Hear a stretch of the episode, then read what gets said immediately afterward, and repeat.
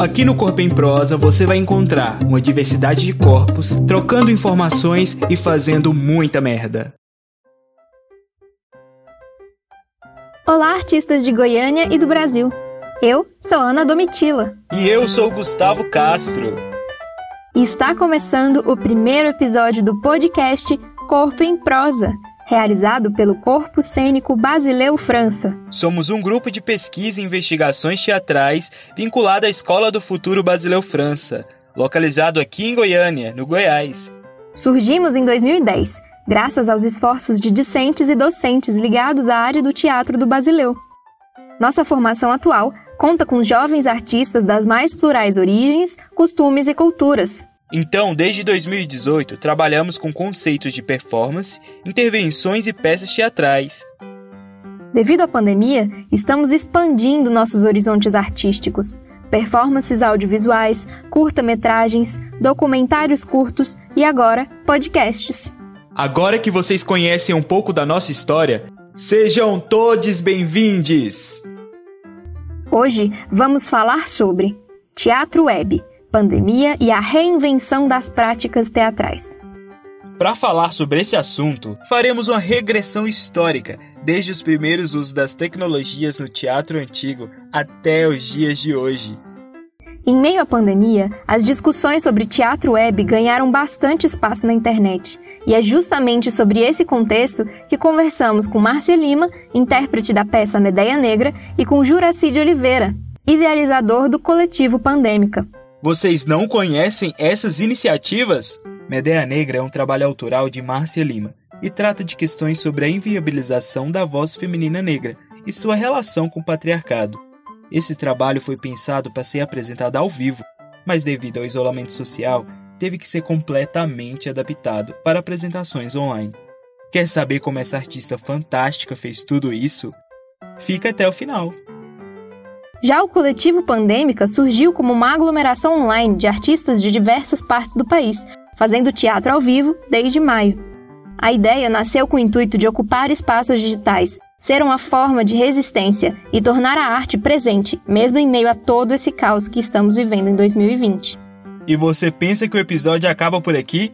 Preparamos também uma pílula dramática, uma adaptação da peça Esperando Godot de Samuel Beckett, então fica ligado para conferir tudo. Como as novas tecnologias foram implantadas no teatro ao longo da história. Mas afinal, o que é teatro web? Como o teatro está sendo feito durante a pandemia? Essas são algumas das perguntas que vamos discutir no episódio de hoje. Mas antes de começar, não se esqueça de nos seguir nas redes sociais, arroba Corpo Cênico, no Instagram e no YouTube.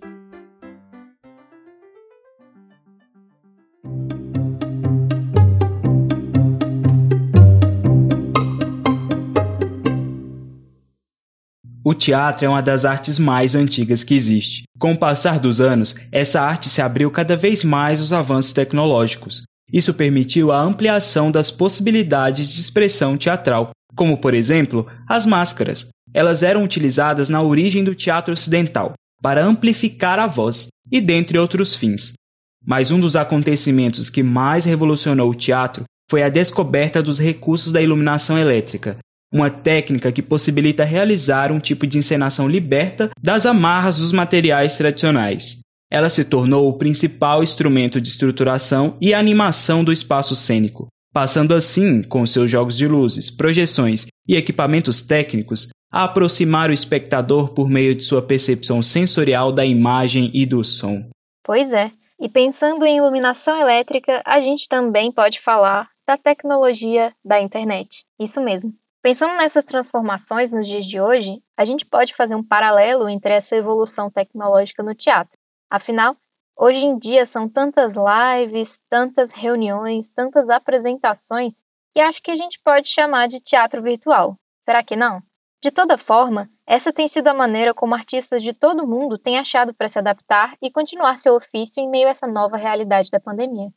Algumas discussões sobre o que seria esse teatro no espaço virtual e como o fazer teatral se adaptou a essa modalidade de apresentação existe há alguns anos. Sobre isso, encontramos alguns artigos que vão estar linkados aqui na descrição do episódio. Nessa pesquisa, descobrimos que essas discussões são relativamente recentes e que a nomenclatura para esse novo tipo de teatro ainda não é consensual. Por exemplo, ciberteatro, teatro digital, teatro tecnológico, teatro high-tech, entre vários outros, são opções que estão sendo usadas por aí. Junto com esses rótulos, surgiram também diversos debates.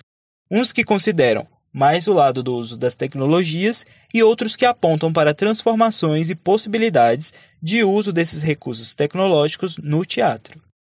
Temos que lembrar também de considerar o surgimento e a popularização do cinema e da televisão.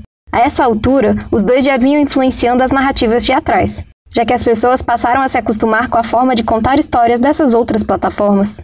A narrativa hollywoodiana mesmo teve muita influência nas peças dos anos seguintes aos sucessos dos blockbusters. O teatro está sendo feito, refeito, adaptado e criado de maneira a passar por uma desconstrução do modelo clássico: texto, ator, público, para muitas outras possibilidades. Podemos entender, então, que não existe um consenso sobre o que é teatro web. Mas, ao mesmo tempo, podemos entender que esse teatro feito no meio digital desloca não só o fazer teatral, como também o público. O surgimento de novas possibilidades para o teatro, como as tecnologias digitais, não anula as formas estéticas já consagradas.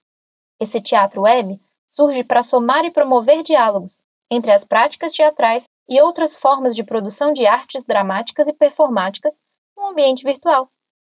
E é justamente nesse ambiente virtual que artistas têm encontrado novas oportunidades de promover sua arte, assim como manter e até mesmo cativar a audiência de públicos mais diversos. Esse teatro virtual, na nossa humilde opinião, e de acordo com alguns textos que deixaremos disponíveis na descrição desse episódio, potencializou o alcance de artistas e grupos artísticos que antes estavam restritos, fossem por motivos logísticos ou financeiros, em suas vizinhanças. Nós mesmos do corpo cênico estávamos limitados a falar apenas com outras pessoas de Goiânia. Mas a partir do momento em que enxergamos no ambiente virtual uma possibilidade de expansão dos nossos horizontes e da nossa visibilidade, agora temos a possibilidade de contar com um público ainda mais diverso e abrangente. Ou seja, se você compartilhar esse episódio com pelo menos uma pessoa que você acredita que se interessa por teatro, nossas chances de trazer mais e mais pessoas para falar sobre esse assunto, nós temos. Dá uma forcinha, vai. Compartilha que a gente agradece imensamente.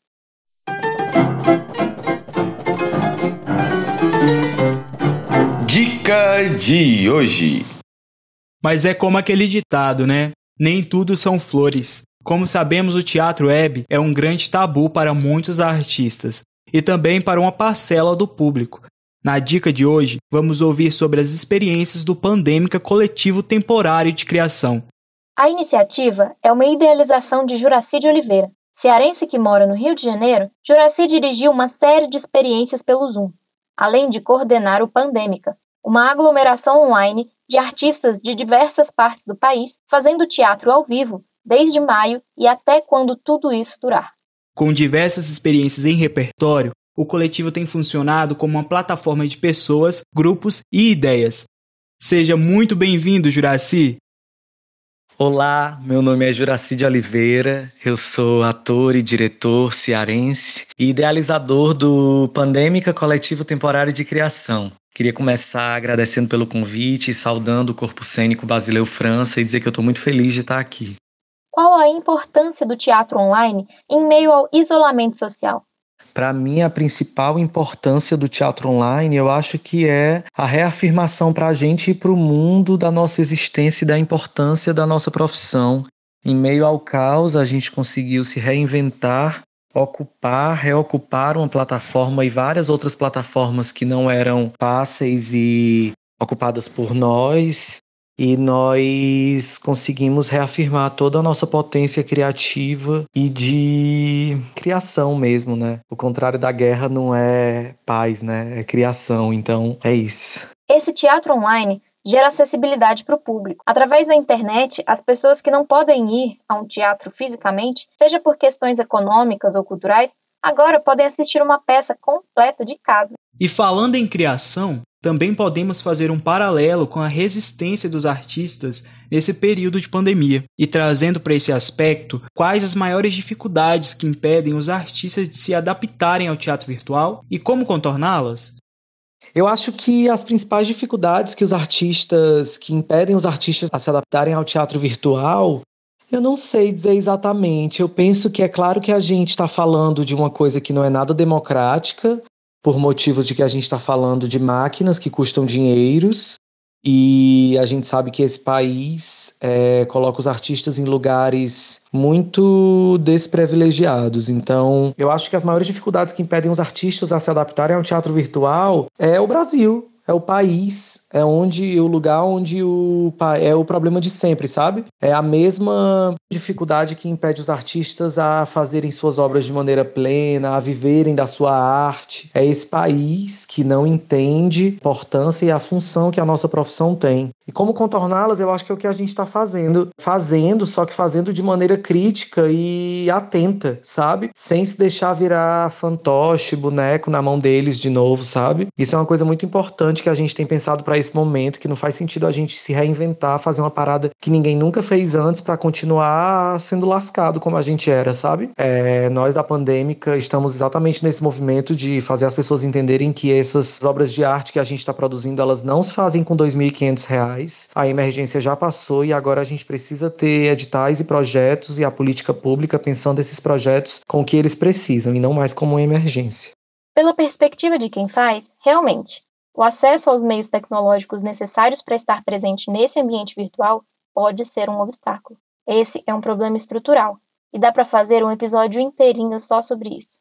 O que podemos reforçar aqui é que as dificuldades desse outro ambiente de fazer teatral, novo para muitas pessoas, são bastante diferentes dos que enfrentamos em apresentações ao vivo, por exemplo. Mas, ao mesmo tempo, os dois formatos compartilham dificuldades que se apresentam em níveis diferentes. Por exemplo, Presenciamos algumas invasões em salas virtuais por pessoas de má fé. Vocês já tiveram alguma experiência assim?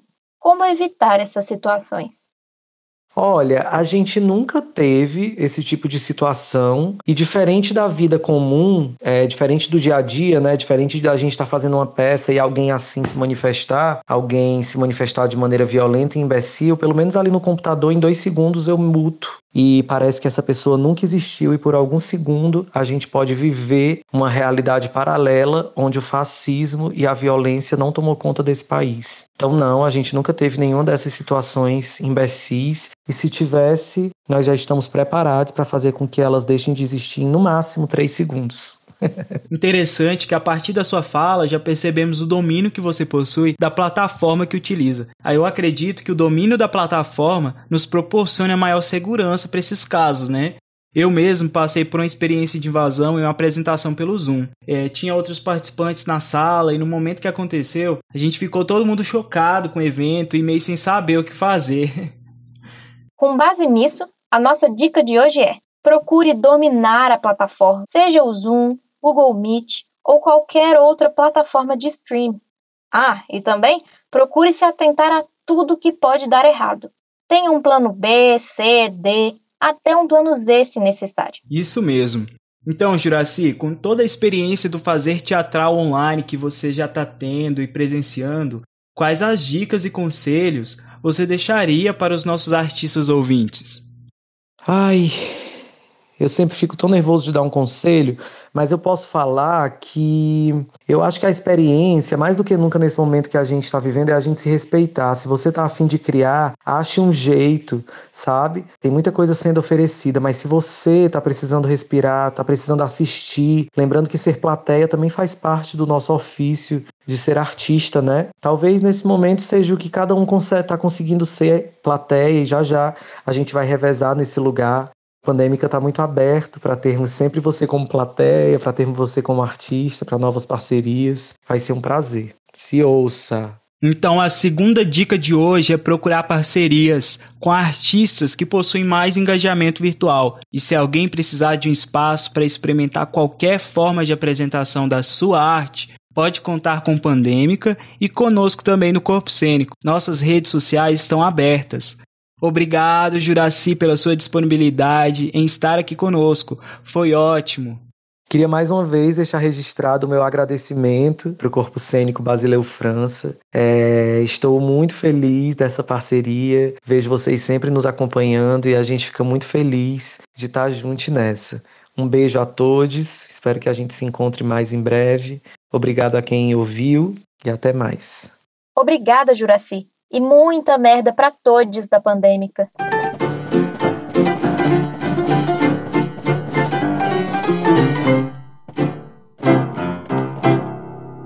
Até agora, falamos um pouco de uma história das tecnologias no teatro, o que seria esse teatro web e alguns impactos do formato virtual nas apresentações artísticas. Para falar um pouco mais sobre esse último tópico, vamos ouvir a fala de Márcia Lima, mediada por nossos colegas e membros do corpo cênico.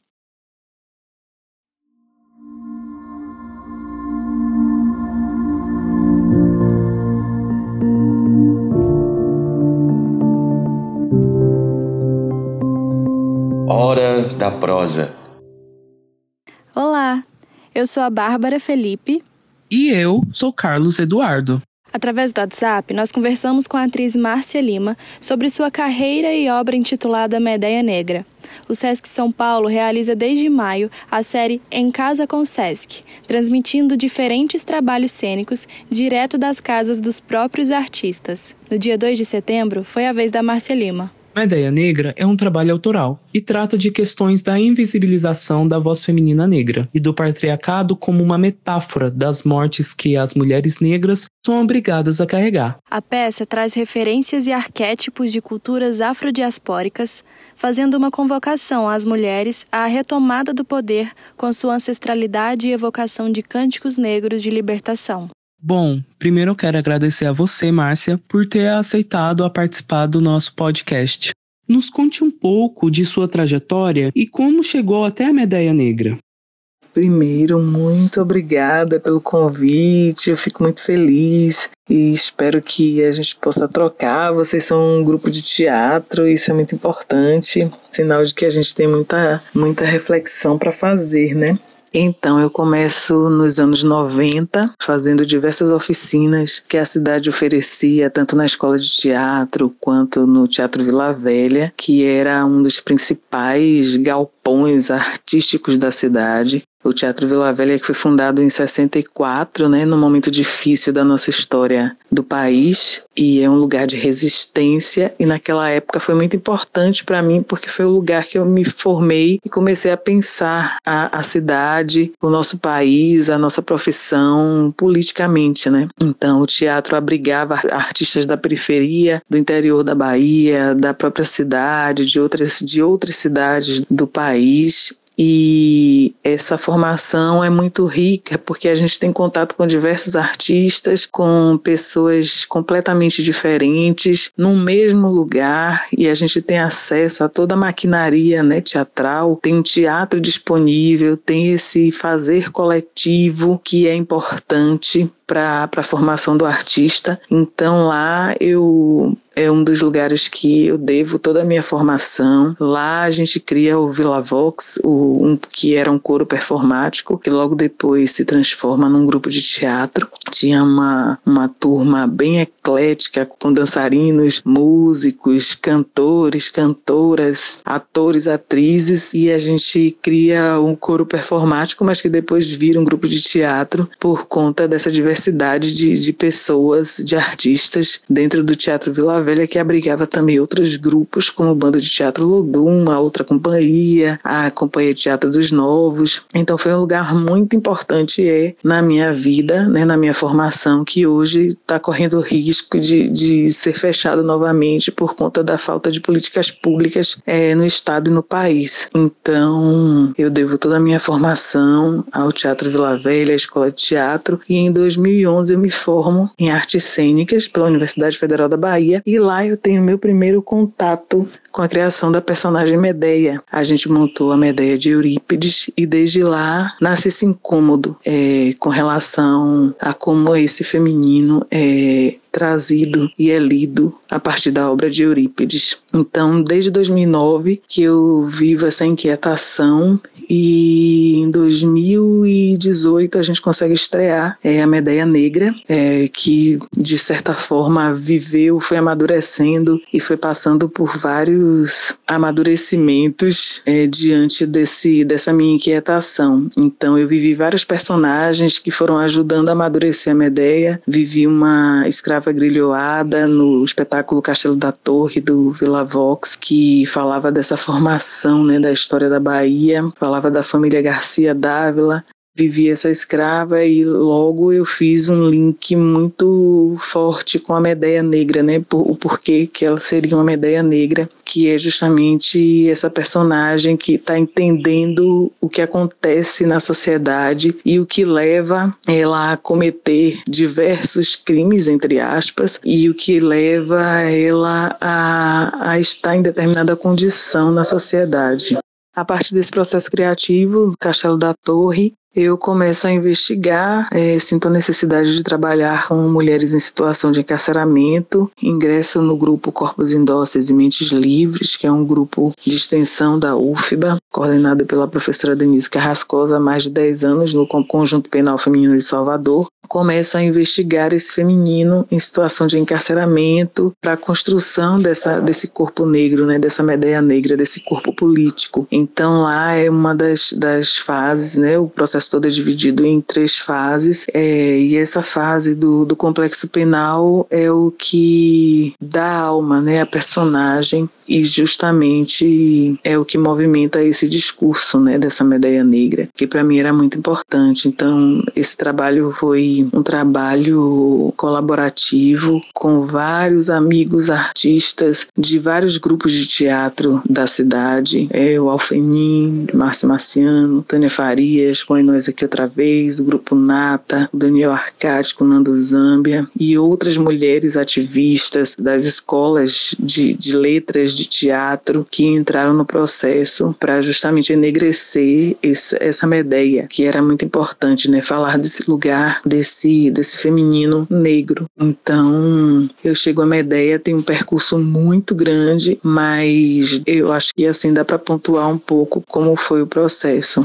Caramba, Márcia, é muita história. É 20 anos de grupo, né? É muita gente envolvida e dá vontade de adentrar em cada historinha aí que você foi pincelando pra gente. Mas conta pra gente, em relação ao Medeia Negra, como que está sendo a repercussão do espetáculo, a recepção na Bahia, nos festivais e os prêmios que vocês têm conquistado? Então, a recepção tem sido a melhor possível.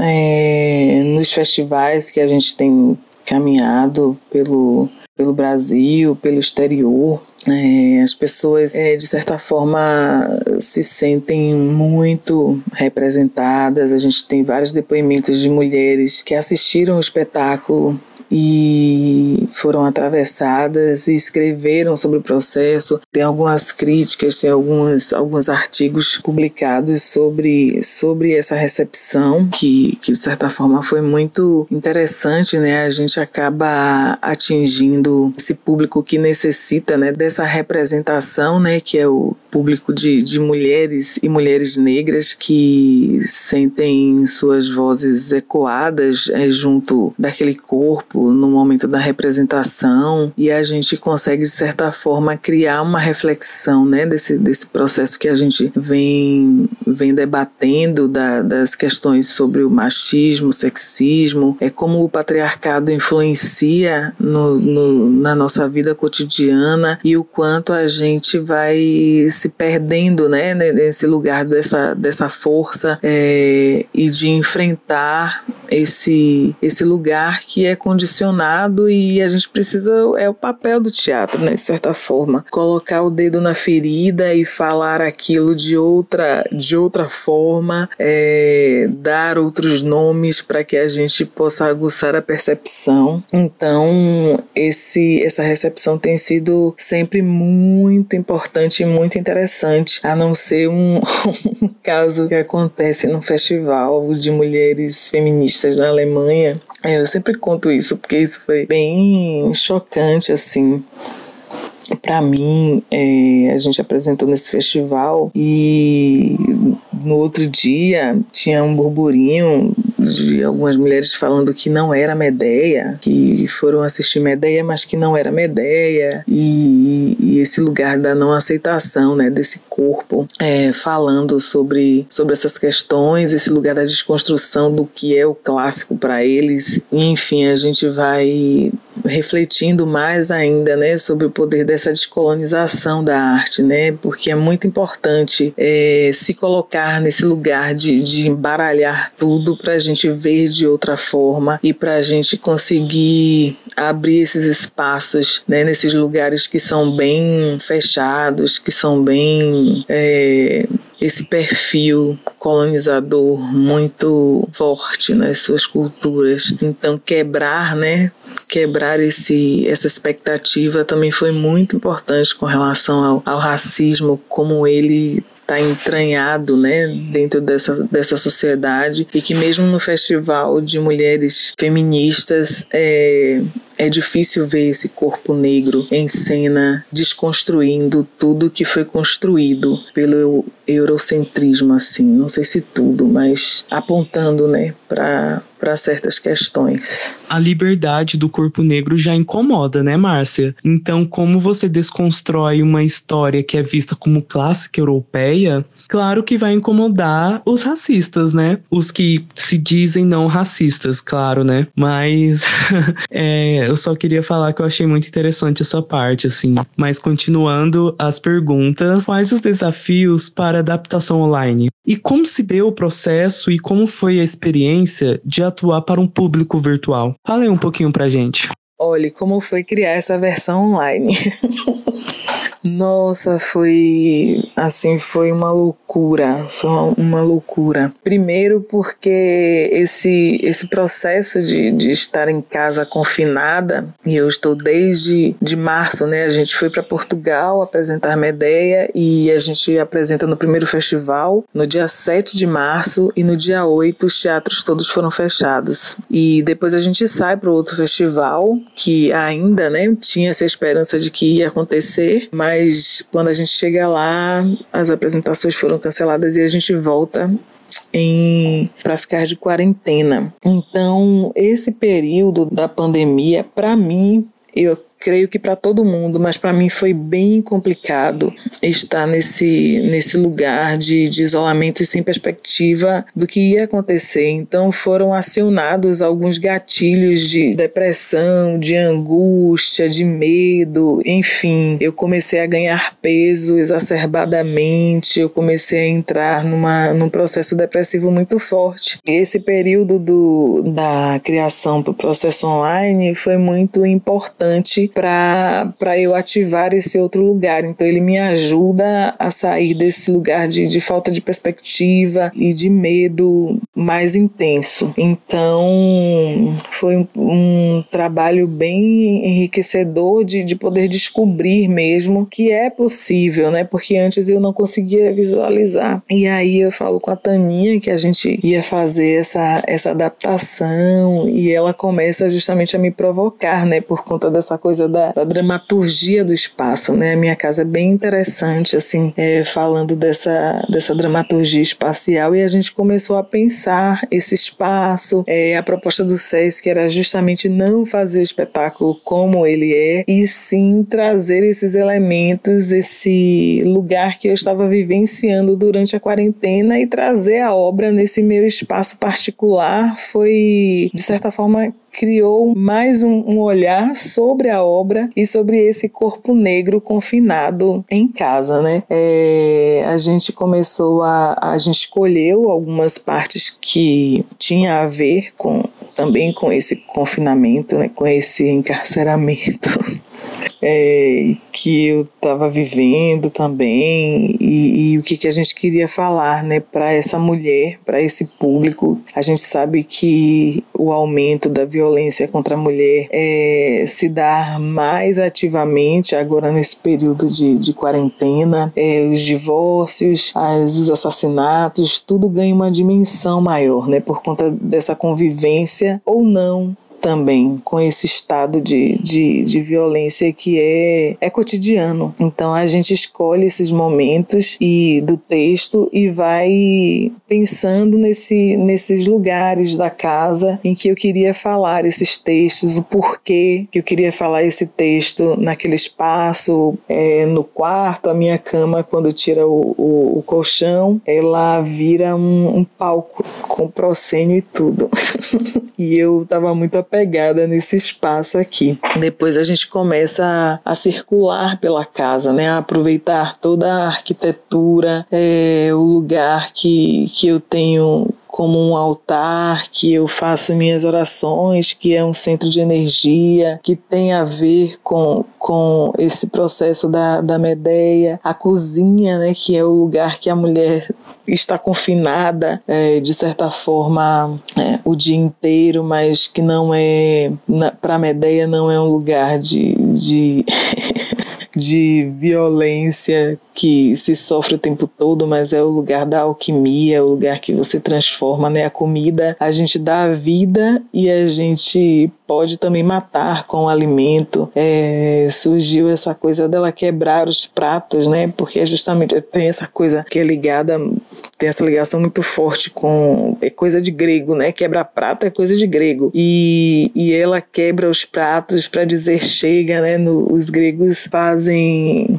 essa coisa de quebrar os pratos é, quando eles vão se casar, quando eles vão firmar um relacionamento e tem essa tradição e a gente quebra esses pratos é, como forma de dizer não para a opressão, como tipo eu vou sair desse, desse lugar, eu não, eu não, esse lugar aqui não é o lugar que você vai me aprisionar, que você vai me violentar, mas é um lugar também de liberdade. Então todos os elementos a gente acabou não trazendo todos os elementos do espetáculo porque também não, não tinha como. É, o figurino, por exemplo, foi a gente escolheu fazer sem por conta da, da mobilidade, por conta dessa, dessa realidade também, a gente trazendo o figurino, a gente traria uma outra leitura que não, não tinha a ver com o processo da arquitetura e desse lugar real que a gente está vivendo hoje. Então a gente escolheu fazer sem o figurino para justamente desenhar esse corpo no espaço, desenhar esse corpo nesse meu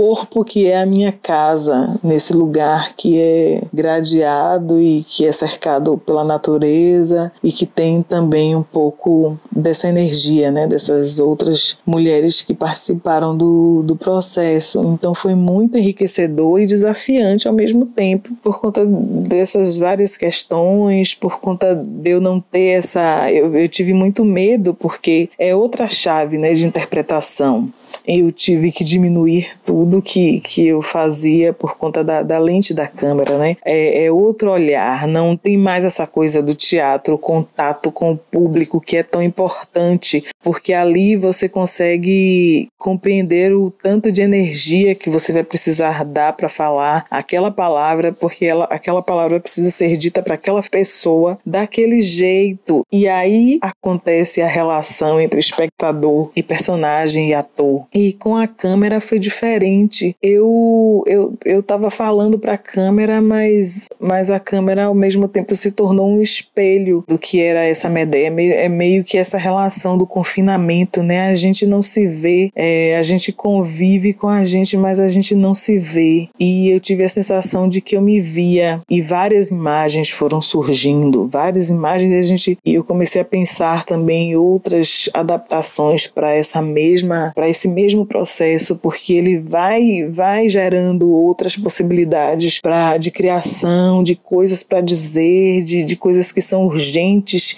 Medeia tem isso, né?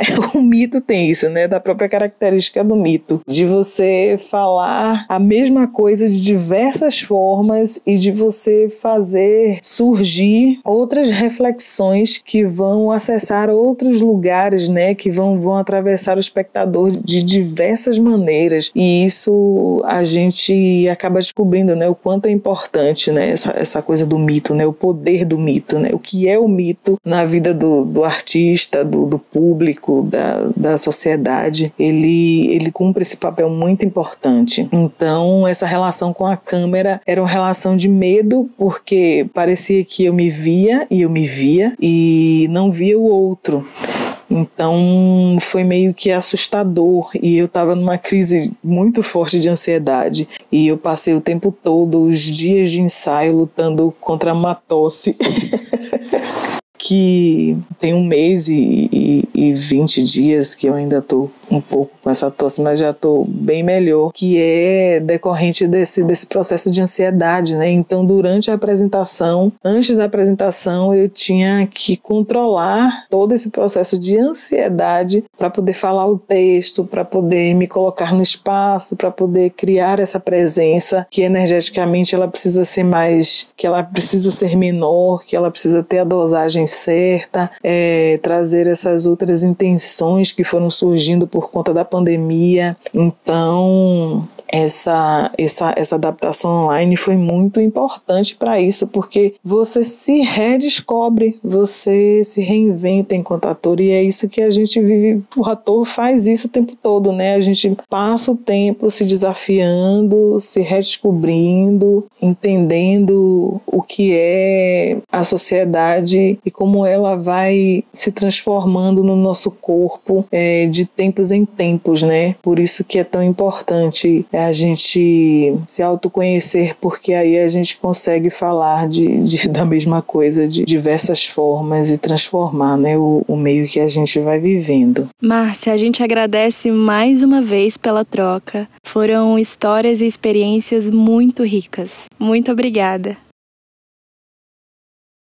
Muito obrigado por querer participar do nosso primeiro episódio do podcast Corpo em Prosa e esperamos ter mais oportunidades de poder trazer você novamente aqui conosco. Obrigado. Infelizmente, estamos chegando ao fim do nosso episódio. Agradecemos imensamente a participação e contribuições de Márcia e Juraci. Para saber mais sobre o trabalho desses artistas incríveis, siga suas redes sociais. Arroba Medeia Negra, arroba Márcia Gomes Lima, com dois M's, L-I-M-M-A, e o Pandêmica Coletivo, no Instagram.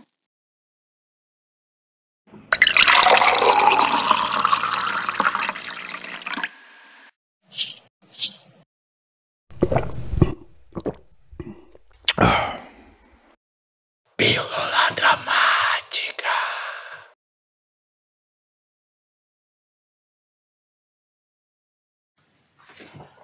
Veja só, você aqui de volta. Estou? Fico feliz em te ver. Pensei que tivesse ido para sempre. Eu também. Posso saber onde o senhor passou a noite? Numa live. Numa live? Onde? No YouTube. E não teve muito álcool? Hum, Bastante. Mas não demais. Os mesmos de sempre? Os de sempre? Hum, não sei. Hum. Estou. Não podemos! Por quê? Estamos esperando Godot. É verdade. Tem certeza de que é aqui? O quê? Onde a gente espera? Em frente ao computador. Onde mais seria? Aqui a mensagem. Onde está o link? Hum, devo ter apagado. Não seria melhor no celular? No computador. No WhatsApp? Ah, o que quer insinuar? Que não era aqui? Ele já devia estar aqui. Não deu certeza que ligaria? E se não vier? Voltamos amanhã. Depois, depois de amanhã. Talvez. E assim por diante. Quer dizer, Até que é venha. desumano. Já esperamos ontem. Ah, não, aí você se engana. O que fizemos ontem? Que ontem? O que fizemos ontem? Sim. Pelo amor, com você perto, nada de certo. Eu acho que a gente veio. Te parece familiar esse quarto? Eu não disse isso. Então, Isso não tem nada a ver. tudo igual. Este aparelho, essa confusão. Tem certeza de que era esta noite? O quê? Que era pra esperar. Disse no sábado. Acho. Depois da live. Devo ter anotado. Mas que sábado? E hoje é sábado? Não seria domingo, ou, é segunda-feira, possível, ou sexta-feira, ou O que quinta-feira. vamos Se fazer? ontem ele esteve aqui à toa, hoje com certeza não volta. Mas você disse que nós estivemos aqui ontem à noite. Posso estar errado. E se ficássemos calados?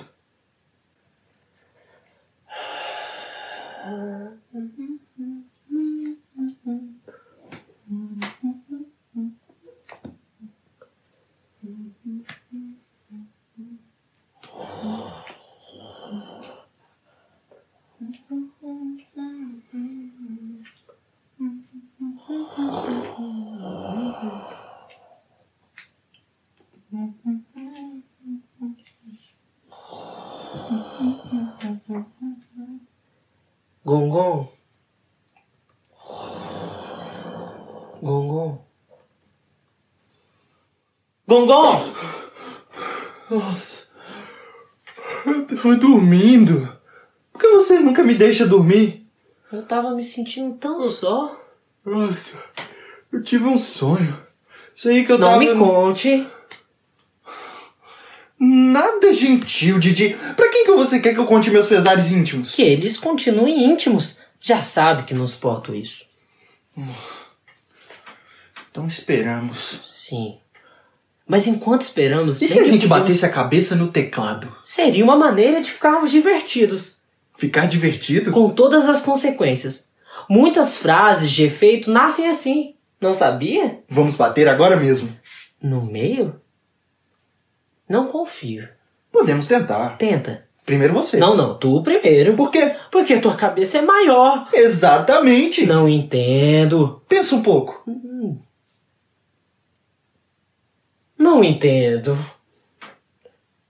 Escuta. Não estou ouvindo nada.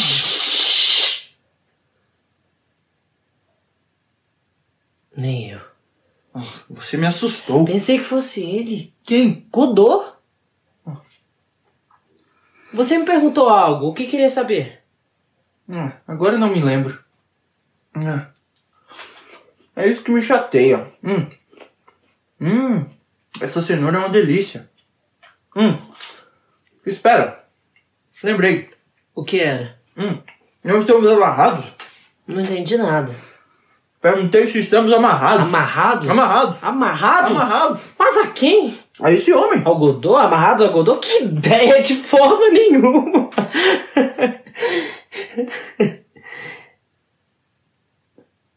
Ainda não. O nome dele é Godot? Acho que sim.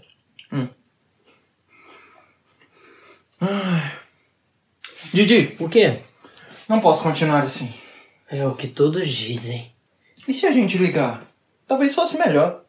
Amanhã batemos a cabeça no teclado. A não ser que Godot ligue. E se vier? Estaremos salvos. Então vamos. Coloca a máscara. O quê?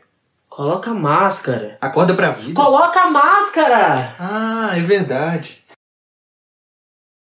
Na pílula dramática de hoje, tivemos a interpretação, por José Guilherme e João Vitor Sanoli, de um trecho adaptado da peça Esperando Godot, do dramaturgo irlandês e ganhador do Prêmio Nobel de Literatura Samuel Beckett. A peça original, escrita em 1949, no idioma francês, é uma das obras fundamentais daquilo que foi conhecido como teatro do absurdo.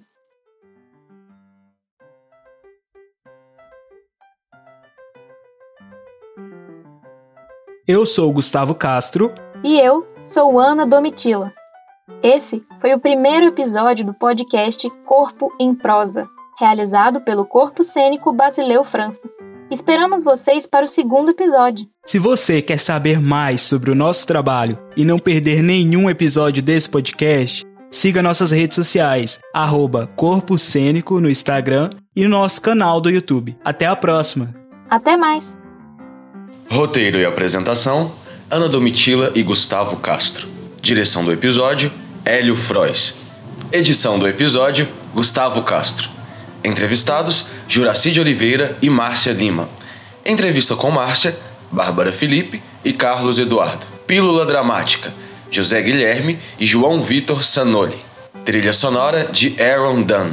Narração de créditos: Adam Souza. Uma produção Corpo Cênico Basileu França. Professoras do Corpo Cênico: Flávia Honorato e Vanessa Croft. Coordenação do Corpo Cênico: Luciano Lima.